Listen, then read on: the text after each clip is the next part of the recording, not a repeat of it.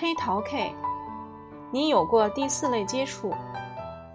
傍晚时分，我们终于抵达威尼斯，但我们得先将车子寄放在城外一座大的停车场，然后才获准进城去。因为威尼斯全城连一条正规的道路都没有。不过这座城市却有一百八十条运河，四百五十多座桥梁，以及数以千计的汽艇和一种名为冈杜拉的平底船。从停车场，我们搭乘水上巴士前往位于大运河畔的旅馆。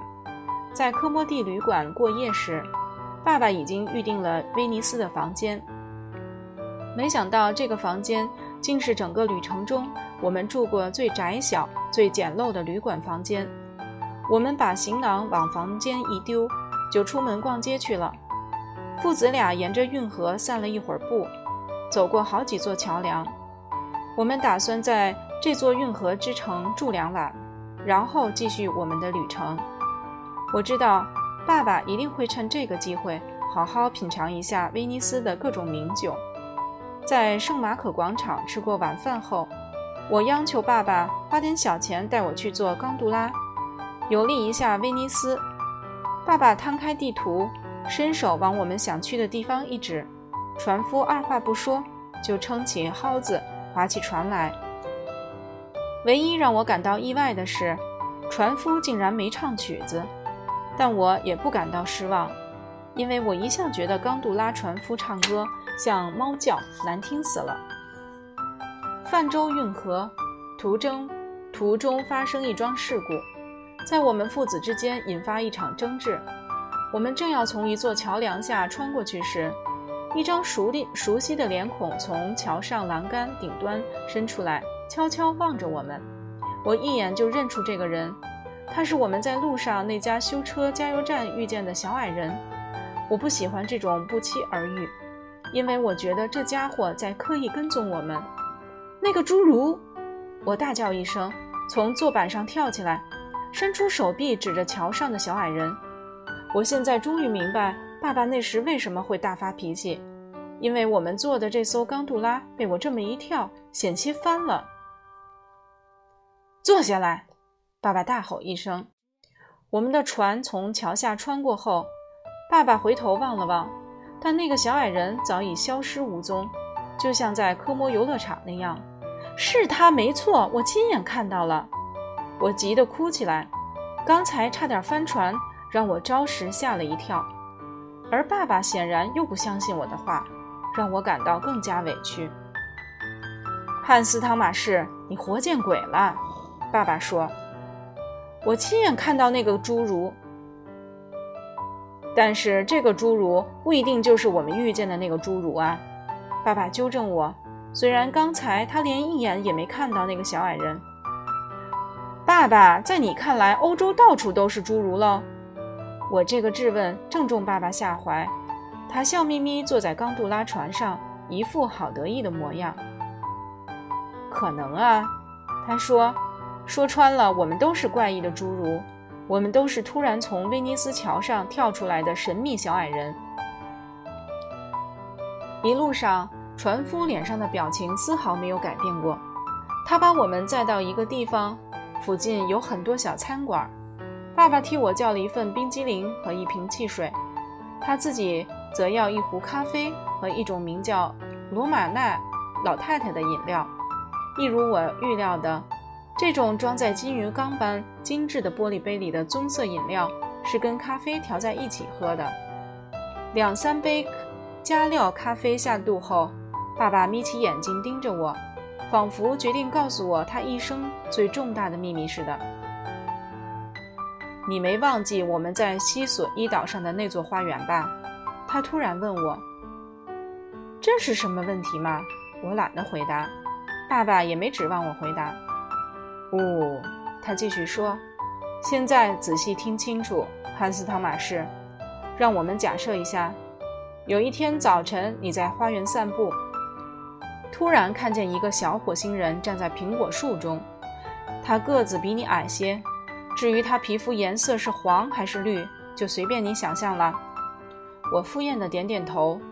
话题是爸爸选择的，他爱谈什么就让他谈什么吧。跟他争论也没用。那个陌生人站在花园中瞪着你，就像一般人看见外星人那样。爸爸说：“现在问题是你会怎么反应？”我本来想说我会邀请他进屋里来吃一顿地球人的早餐，但转念一想，觉得还是说实话比较好。我告诉爸爸，我很可能会被那个火星人吓得惊尖叫起来。爸爸点点头，显然对我的回答颇为满意，但他心中还有一连串问题要问我。你不觉得你也会感到好奇，很想知道这个小家伙到底是谁，家住哪里吗？我当然想知道了，我说。爸爸抬起头来打量广场上来来往往的人。难道你从没想过你自己就是一个火星人吗？他问道。我早就料到爸爸会有此疑问，但乍听下还是不免大吃一惊，险些从座椅上摔下来。幸好我及时抓住了桌子。你把自己称为地球人也可以，爸爸继续说。我们如何称呼我们居住的星球一点都不重要，重要的是你也是一个有两只脚的人类。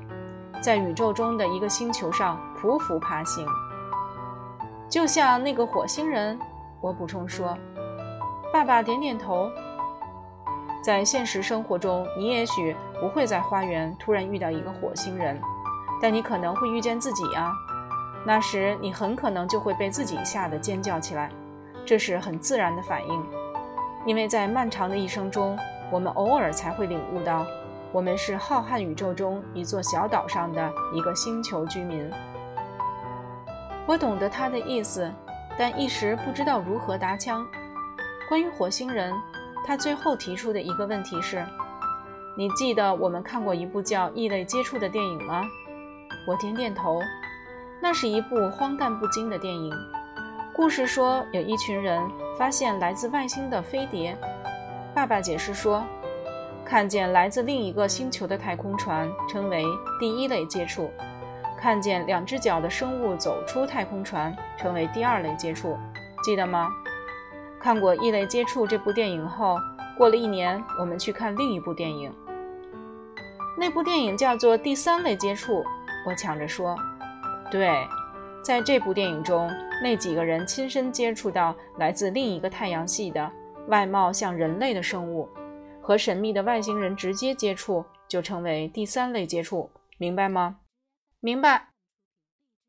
爸爸不吭声了，好一会儿，只管静静坐在桌旁，望着圣马可广广场边的那些咖啡馆。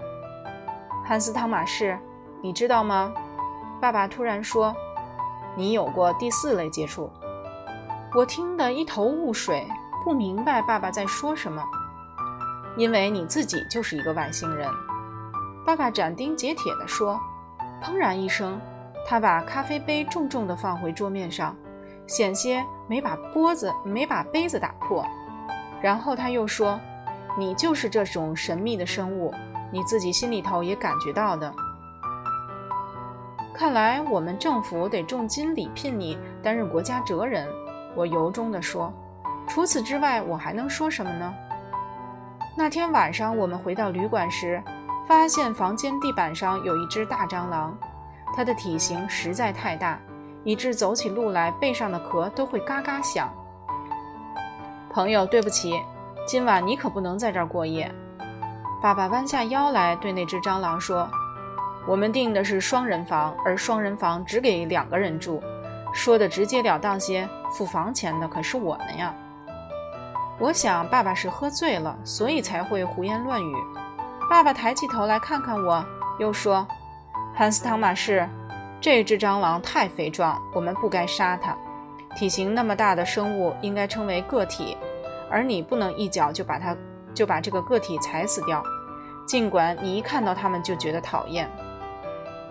那么，是不是就任由它一整个晚上在地板上走来走去呢？”我问爸爸。